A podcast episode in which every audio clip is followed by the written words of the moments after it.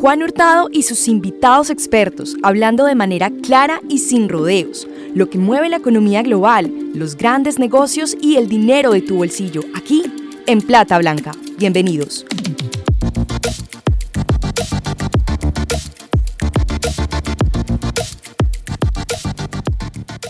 Coronavirus. Capítulo 2. ¿Cómo se rescatan las economías de una recesión? Por David Pérez Reina y Sergio Peláez Sierra. Hola a todos, yo soy Juan Hurtado y este es el especial que hemos preparado para ustedes desde Plata Blanca sobre el coronavirus. Estos episodios fueron grabados desde la casa, en el celular y por medio del WhatsApp. Agradecemos a todos nuestros invitados por seguirnos la corriente. A todos ellos les hicimos la pregunta, ¿el mundo volverá a ser igual después del coronavirus? ¿En qué va a cambiar? Escucha lo que dijeron. Iniciamos. Nos acompaña vía WhatsApp desde Bogotá, Colombia, el profesor David Pérez Reina.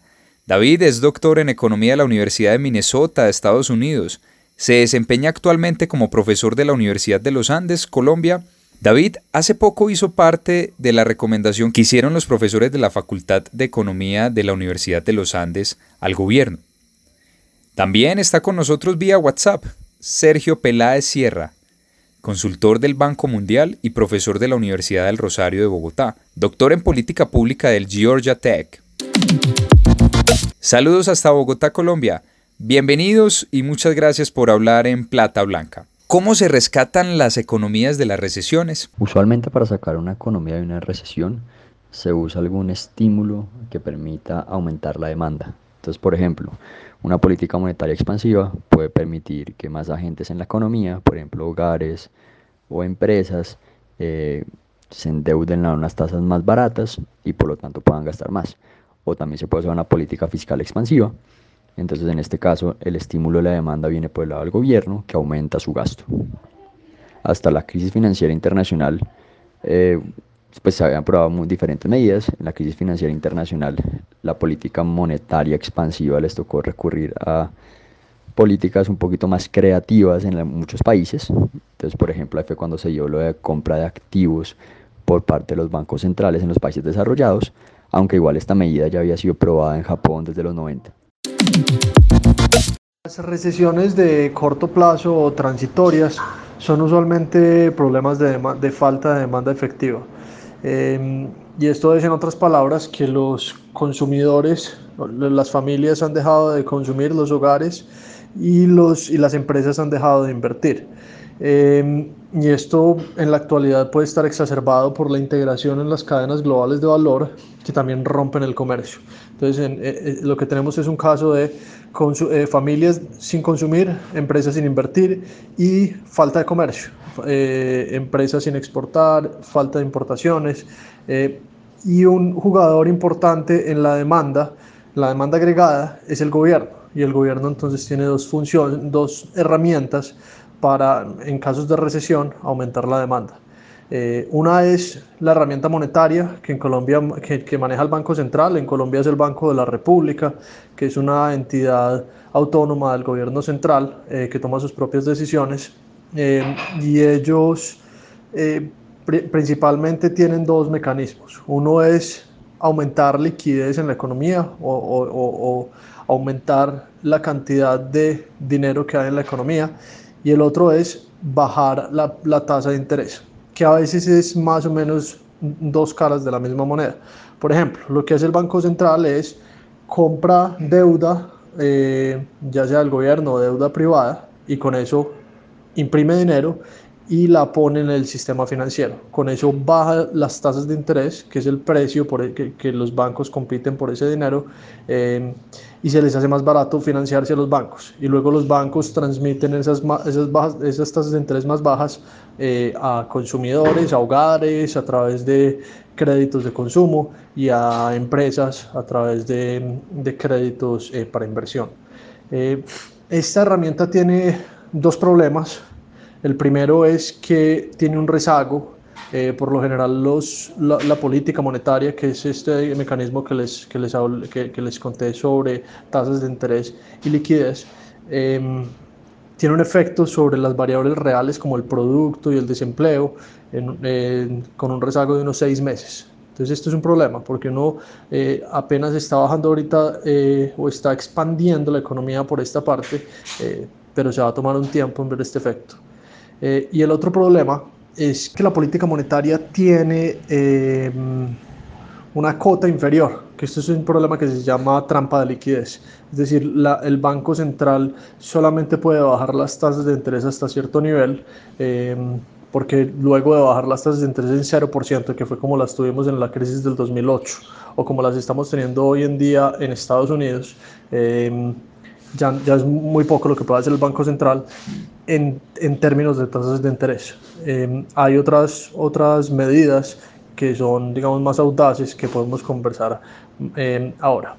La segunda herramienta que tiene el gobierno es el gobierno central en específico, que es la herramienta fiscal o la política fiscal. Y en este caso el gobierno puede hacer dos cosas. Una es bajar impuestos y la otra es aumentar el gasto. Eh, el retraso con esta herramienta o con la política fiscal es, viene sobre todo por los trámites gubernamentales que requieren. Por ejemplo, una reforma tributaria requiere un trámite largo en el Congreso, eh, entonces hay un retraso entre el momento en el que el gobierno necesita expandir la economía para darle mayor demanda a la, economía a través de mayor gasto o menores impuestos eh, y el tiempo que se toma en que efectivamente el paquete de menores impuestos o mayor gasto se haga efectivo. Entonces, eso, eso es lo que tenemos ahora. Son, son, el gobierno saca eh, o, rescata las economías de dos formas principalmente. Una es monetaria y otra es fiscal. Eh, cada una tiene, em, digamos, sus beneficios y sus desventajas. ¿De dónde se saca el dinero de estos paquetes económicos que ofrece el gobierno para las empresas y para personas naturales? ¿Imprimen este dinero normalmente o requieren de mayor endeudamiento? ¿Se endeuda más el, país? ¿Cómo funciona esto? Depende de la política que se tome. Entonces, por ejemplo, una política monetaria expansiva puede ser simplemente bajar las tasas de interés a la que los bancos centrales le prestan a los bancos comerciales. En este caso, ahí no se requiere sacar dinero de ningún lado. Una política monetaria expansiva como la que se usó en la crisis financiera internacional por ejemplo la que usó la Reserva Federal de Estados Unidos, que consistió en comprar activos de más largo plazo, eh, pues ahí se requiere imprimir dinero. Para la política fiscal expansiva, pues por, eh, por definición eso sale de la parte del gobierno, entonces se puede sacar o cobrando más impuestos si no se quiere aumentar el déficit, pero sería contraproducente con la política fiscal expansiva, o simplemente aumentando su deuda. Primer dinero es una opción, que es la opción eh, que les comenté más arriba, que es básicamente lo que hace a través de la política monetaria. Lo que pasa es que tradicionalmente em, no es como que le pongan el dinero en el bolsillo a los consumidores. El canal tradicional es el Banco Central imprime dinero, con esto baja el costo del dinero que son las tasas de interés. Los bancos comerciales eh, se financian o se fondean a una tasa más baja eh, y transmiten estas tasas eh, a los hogares y a las empresas. y también pueden transmitir más fondos, es decir, podemos tener menos restricción de crédito y con esto aumentar la demanda. Las empresas invierten más, los hogares consumen más, que es finalmente lo que estamos esperando. ese, ese mecanismo, por supuesto, tiene un problema grande y es que genera inflación y entonces por eso es que se maneja con mucho cuidado. Eh, cuando hay mayor cantidad de dinero, el dinero empieza a perder valor em, y, el objetivo principal del Banco Central o del Banco de la República es que eso no suceda. La, del gobierno central, eh, que es la del endeudamiento. El gobierno puede bajar impuestos o aumentar el gasto. Em, en particular en Colombia el, presupuesto tiene como dos grandes bolsillos. Un, una, una un bolsillo es el presupuesto de la nación eh, y el otro es el sistema general de regalías, que son eh, recursos que vienen de la exportación de bienes básicos. Eh, en, ese, en ese sistema general de regalías hay un dinero ahorrado, cerca de 30 billones de pesos, en los fondos de ahorro, fondo de ahorro y estabilización y el fondo de pensiones territorial. Y el gobierno ha pensado reformar eh, el sistema en general para sacar plata de estos fondos de ahorro hacia los fondos de inversión que tiene el gobierno o, hacia las transferencias directas que le hace a los departamentos productores. Em, una opción ante las circunstancias actuales es que este dinero se utilice para los paquetes que van eh, o paquetes de ayuda económica y social que van a necesitar eh, para el tiempo para los momentos de la crisis del coronavirus eh, y el choque petrolero además que tenemos. El Banco de la República ha tomado algunas de estas decisiones. Ya decidió aumentar la liquidez que tiene en el mercado, em, está permitiendo que se acceda a fondos del banco con eh, bonos de deuda corporativa o bonos del, del, gobierno como colateral. Em, y también está, eh, sacó un producto para cobertura de tasa de cambio ante la, la eventualidad que tenemos de eh, volatilidad y depreciación de tasa de cambio. Entonces, básicamente, poderse asegurar eh, en una tasa de cambio y asegurar que uno puede hacer negocios con esa tasa de cambio en los siguientes meses. ¿Qué están haciendo los gobiernos y los bancos centrales del mundo para evitar la crisis con el coronavirus? En el caso del coronavirus en esta coyuntura, una de las diferencias con respecto a situaciones económicas de estrés anteriores es que un aumento a la demanda tradicional como se hacía antes puede que no funcione. Entonces, por ejemplo, una política eh, monetaria expansiva no necesariamente va a hacer que más personas o más empresas eh, gasten más plata o se endeuden para gastar más plata. Porque pues si uno está en aislamiento, pues simplemente no va a ir a gastar más plata. O no va a hacer que más personas, por ejemplo, quieran comprar casas por más bajita que sea la tasa de interés.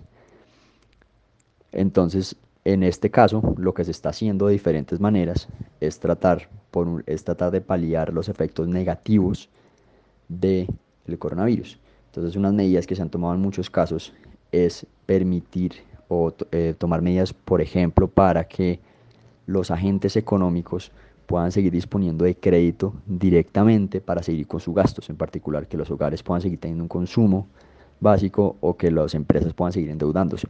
Entonces en Estados Unidos se está hablando de mandarle un cheque a todos los hogares. Eso permitiría lo primero. En, Francia, por ejemplo, se está implementando medidas para que las empresas puedan seguir disponiendo de crédito. Estas medidas han sido similares también en, Europa. El Banco Central Europeo ha también, ha también comprado activos públicos y privados por valor de 750 mil millones de euros. Em, los dos bancos, tanto la Fed como el, como el Banco Central Europeo, eh, tienen ahorita la tasa de interés entre 0 y 0.25%. Eh, y entonces estamos llegando a un caso, aproximándonos al caso que les contaba al inicio, que, que, que tenemos ya una cota inferior, es decir, la, la, la, política monetaria tradicional, la tasa de interés probablemente luego de 0% no es mucho lo que puede hacer. Eh, y aquí es donde necesitamos medidas más, más audaces o medidas fiscales, que es el gobierno central tratando de apoyar a, a las personas y a las, y a las, y a las empresas. También ha decidido la Fed eh, comprar papeles comerciales eh, que son títulos de, de, más corto plazo con los cuales se pueden financiar las empresas. Entonces esto es a lo que me refería con medidas más audaces. Esta es forma en la que se puede llegar, digamos, de maneras más directas al sector productivo que a través del canal tradicional que es el sector financiero y bancario. Estas medidas han sido similares también en, en Europa. El Banco Central Europeo ha también, ha también comprado activos públicos y privados por valor de 750 mil millones de euros. Em, los dos bancos, tanto la Fed como el, como el Banco Central Europeo, eh, tienen ahorita la tasa de interés entre 0 y 0.25%. Em, y entonces estamos llegando a un caso, aproximándonos al caso que les contaba al inicio, que, que, que tenemos ya una cota inferior, es decir, la, la, la, política monetaria tradicional, la tasa de interés probablemente luego de 0% no es mucho lo que puede hacer. Eh, y aquí es donde necesitamos medidas más, más audaces o medidas fiscales, que es el gobierno central tratando de apoyar a, a las personas y a las, y a las, y a las empresas. ¿Podría ser que esta vez no funcionen las recetas que siempre han funcionado. Puede ser que esta vez no funcionen las recetas que siempre han funcionado porque precisamente estímulos a la demanda que antes lograban que los hogares o que las empresas gastaran más, no necesariamente va a pasar con esta situación que está, que está ocurriendo hoy en día. También hay que tener en cuenta que esto es un caso no conocido. Em, porque tenemos otro choque que es el choque petrolero. Arabia Saudita y Rusia em, eh, llevan semanas en una guerra de precios y producción de petróleo eh, y, los precios del petróleo han bajado a niveles históricos eh, por debajo de 30 dólares el barril. Y con esto el efecto sobre el, sobre el presupuesto del gobierno, sobre la actividad exportadora, sobre las propias regalías va a ser muy grande. Eh, entonces tenemos un caso atípico que además de la pandemia tenemos una guerra petrolera. Entonces, entonces claro, las recetas tienen que ser muy diferentes. Necesitamos política monetaria laxa, probablemente más audaz, formas de darle más liquidez a las empresas por fuera del canal tradicional, una política fiscal que nos permita aumentar eh, o hacerla más flexible, tal vez una regla fiscal más flexible, aunque en estos momentos... Eh, debido a su, a su lógica contracíclica, pues permite gastar más, eh, pero es posible que haya que flexibilizarla, eh, posiblemente tomar ahorro del sistema general de regalías, eh, y, y, lo otro es inyectarle dinero directamente a los más vulnerables y a, la, y a la población informal, que es población que en pocos días pueden empezar a, a pasar urgencias económicas eh, de, carácter, de carácter severo. ¿Qué hace diferente la crisis actual del coronavirus con respecto a la crisis del 2008, la del .com en los 2000, el crash de la bolsa en 1987 o la Gran Depresión del 29? Una diferencia, por ejemplo, con respecto a la crisis financiera de hace unos 10 años es que esa crisis financiera empezó en, el sistema financiero de los países desarrollados y por lo tanto las medidas que lograran mantener la confianza en el sistema financiero podían tener algún efecto positivo. en este caso lo que está pasando con el coronavirus es que se está viendo que hay una caída en la demanda porque pues si hay aislamiento pues es más difícil que haya, que haya gastos. Algo similar se podría pensar de por ejemplo lo que pasó en 1987 que fue una, una caída en la bolsa de Estados Unidos o la Gran Depresión del 29 que empezó como una caída en la bolsa también de Estados Unidos. Desarrollados es posible que entren en un caso similar al del 2008 en la política monetaria, que es el caso de, trampa de liquidez, tasas de interés de cerca de 0%. Eh, ahorita había un espacio, pero ese espacio se está agotando y no sabemos qué tan larga va a ser la, la crisis. Eh, tenemos, hay un una situación de desconfianza similar a la, a la crisis de la Gran Depresión, a la, a la, Gran Depresión del 29, que es un caso en el que incluso si el gobierno le inyecta y el Banco Central le inyectan liquidez a la economía a través de los canales tradicionales, a veces los bancos no están dispuestos a prestar y a veces las personas no están dispuestos a endeudarse. Eh, y, esa, y ese, ese trancamiento que hay en el flujo de crédito eh, genera problemas muy grandes y vuelve muy inefectiva la, las políticas económicas. Similar a, a, la, a, la, crisis del punto com son las caídas de las bolsas. Estamos teniendo de hecho caídas históricas eh, desde hace 30 años. Em, y similar al crash del 87 es la inflación. Estamos teniendo un caso en Colombia en particular, digamos, extrapolando el caso estadounidense al colombiano. En Colombia vamos a tener un reto muy grande que es eh, que los precios, hay una presión al aumento de los precios por, en, estos casos son, pues, digamos, muy transitoriamente por la escasez generada por la pandemia, pero además de eso por un efecto pass-through. El pass-through es el efecto del aumento en los precios de los productos importados por el aumento de la tasa de cambio. Eh, y con el dólar a 4.100 pesos, es probable que esto empiece a afectar fuertemente la inflación objetiva del Banco de la República, que está entre 2 y 4%.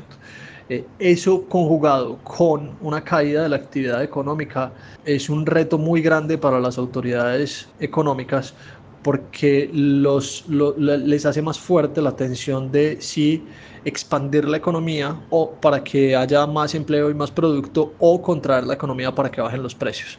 y eso se lo vuelve un reto enorme, tal vez diferente a los vistos recientemente en la economía colombiana. ¿Qué va a cambiar después del coronavirus? ¿El mundo volverá a ser el mismo? Yo creo que van a cambiar muchas cosas después del coronavirus, pero muchas cosas pueden cambiar para bien. Entonces, por ejemplo, con esto del coronavirus, eh, nos hemos dado cuenta a las malas que hay muchas reuniones que se tenían en los trabajos que ya no se, que no se pueden, tienen que hacer presenciales. Esto del coronavirus, por ejemplo, una industria que más, en la, la, que más, digamos, en la que yo trabajo, nos está forzando a diseñar clases de manera que podamos usar la tecnología para no necesariamente tener que reunirnos en un sitio físico para enseñar. Y yo creo que eso, eso es positivo. Claramente, como todo, eh, va a haber ciertos perdedores, pero, pero va a haber también ganadores y yo creo que neto va a ser positivo. Entonces, por ejemplo, en la medida en que haya menos reuniones de trabajo en físico, pues las aerolíneas van a ver perjudicadas, pero también las empresas que ofrecen servicios para poder hacer conexiones virtuales como Zoom o Microsoft o Google se van a ver muy beneficiadas. Yo creo que otro, otro sector que puede ser muy beneficiado es, es el de, o sea, cualquier sector que evite que uno pueda, que no tenga que ir en físico hacia algún lado, va a, va a ser muy beneficiado con esto. En China lo que estaba leyendo es que, por ejemplo, las consultas médicas en línea han aumentado muchísimo, porque pues si las personas no podían salir de su casa y no era algo urgente para ir a un hospital, pues lo mejor que podían hacer era consultar a un médico en línea. Ese tipo de cosas va a ser, va, van a mejorar mucho y yo creo que en general el mundo va a cambiar para bien. Seguro muchas, eh, probablemente culturales e institucionales. Eh, el, toda la virtualización del mundo se aumentó a unas tasas inesperadas. Eh, las clases de las universidades, eh, tal vez en los colegios, eh, el teletrabajo. Eh, todo esto hay unas oportunidades muy grandes en toda una nueva economía que es la economía digital, que se aceleró como nunca habíamos pensado por este choque. Eh, y eso puede tener otros efectos como reducción de la contaminación por uso de vehículos. Eh, entonces seguro hay un efecto grande acá que todavía no podemos prever, pero, pero es seguro que el mundo va a cambiar después de esto. ¿Cuál es la recomendación que le hicieron los profesores de los Andes al gobierno nacional? La universidad como institución no ha hecho ninguna recomendación. Lo que hicimos algunos profesores que pertenecemos al grupo de macroeconomía de la Facultad de Economía fue proponer algunas sugerencias que puedan vigorizar la economía pues, ante un choque negativo como el que se puede dar en esta coyuntura. La primera sugerencia es minimizar el impacto negativo sobre la provisión de crédito. Esto va en línea con lo que mencionaba antes, de, poder, de permitir que los hogares puedan seguir teniendo un consumo básico y que las empresas puedan seguir eh, eh, pagándole a sus empleados sin necesidad de tener que hacer despidos. Una segunda sugerencia es minimizar la pérdida de recursos de las familias, especialmente las más vulnerables. Esto es porque en esta coyuntura no todo el mundo puede darse el lujo de trabajar desde la casa, por ejemplo, porque no todos los trabajos son, así y no todos los y, hay una parte importante de la población que trabaja en sectores informales, los que no tienen ningún tipo de protección laboral que les permita paliar estas semanas. Entonces, por lo tanto, esta sugerencia es bastante urgente. Y una última sugerencia es evitar que la confianza se deteriore por desorientación o por noticias que eran previsibles. ¿Se pueden utilizar las reservas internacionales para tiempos de crisis, para rescatar las economías? Sí, esa es una medida, una alternativa que hay que tener en cuenta. Hay, hay, que tener en cuenta, digamos, y para hacer más claridad con todas las alternativas anteriores, que cada una conlleva un riesgo consigo. Toda la expansión monetaria, sea, de, eh, digamos, de, la for de cualquiera de las formas que ya les comenté, tiene el, el, riesgo latente de generar inflación. El endeudamiento del gobierno tiene un riesgo muy grande de aumentar el riesgo que perciben los inversionistas de la deuda colombiana y aumentarnos el costo del endeudamiento, la tasa de interés y también salidas de flujos de inversión. Entonces hay, hay, hay un riesgo reputacional muy grande también. Y esta medida de utilizar las reservas internacionales eh, nos, digamos, este es el principal colchón que tiene el país eh, para choques externos. Eh, y este puede ser uno, por supuesto, pero hay que tener en cuenta que menores reservas internacionales nos quitan la, la posibilidad de, de, de recurrir o de, o de, tapar nuevos riesgos en el futuro y también aumenta la percepción de riesgo de los inversionistas.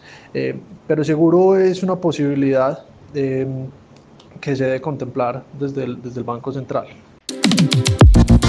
¿Se debería utilizar las reservas internacionales en el caso colombiano para bajar un poquito ese dólar? Es importante tener en cuenta que la... Es decir, el objetivo de, no debería ser bajar la tasa de cambio sustancialmente con las reservas internacionales. Ese no es el objetivo de la política monetaria colombiana. Lo que, lo que podría hacer el Banco Central es tratar de disminuir la volatilidad, pero en general la capacidad que tiene el Banco de la República de cambiar el rumbo de la tasa de cambio es muy pequeño y es muy riesgoso porque interfiere con su política monetaria interna, con los precios, con el desempleo y con el producto. Entonces, entonces pensar en particular que el objetivo, aunque la tasa de cambio esté muy alta, no es bajar la tasa de cambio, eh, sino tal vez disminuir un poco la volatilidad. A David y a Sergio les agradecemos mucho por su tiempo y por compartirnos su valioso conocimiento. Y a ustedes mil gracias por estar ahí. Esperamos esto haya sido de su interés. Sigamos con otro episodio interesante de este especial sobre el coronavirus. Escucha este y muchos más episodios de este podcast en platablanca.com slash podcast www.platablanca.com Recuerden seguirnos en todas las redes sociales como arroba platablanca. ¿Les gustó este podcast? Por favor compartan y recomiéndenos con sus familiares y amigos. Menciónanos en Instagram como arroba platablanca y sigamos esta conversación. Muchas gracias.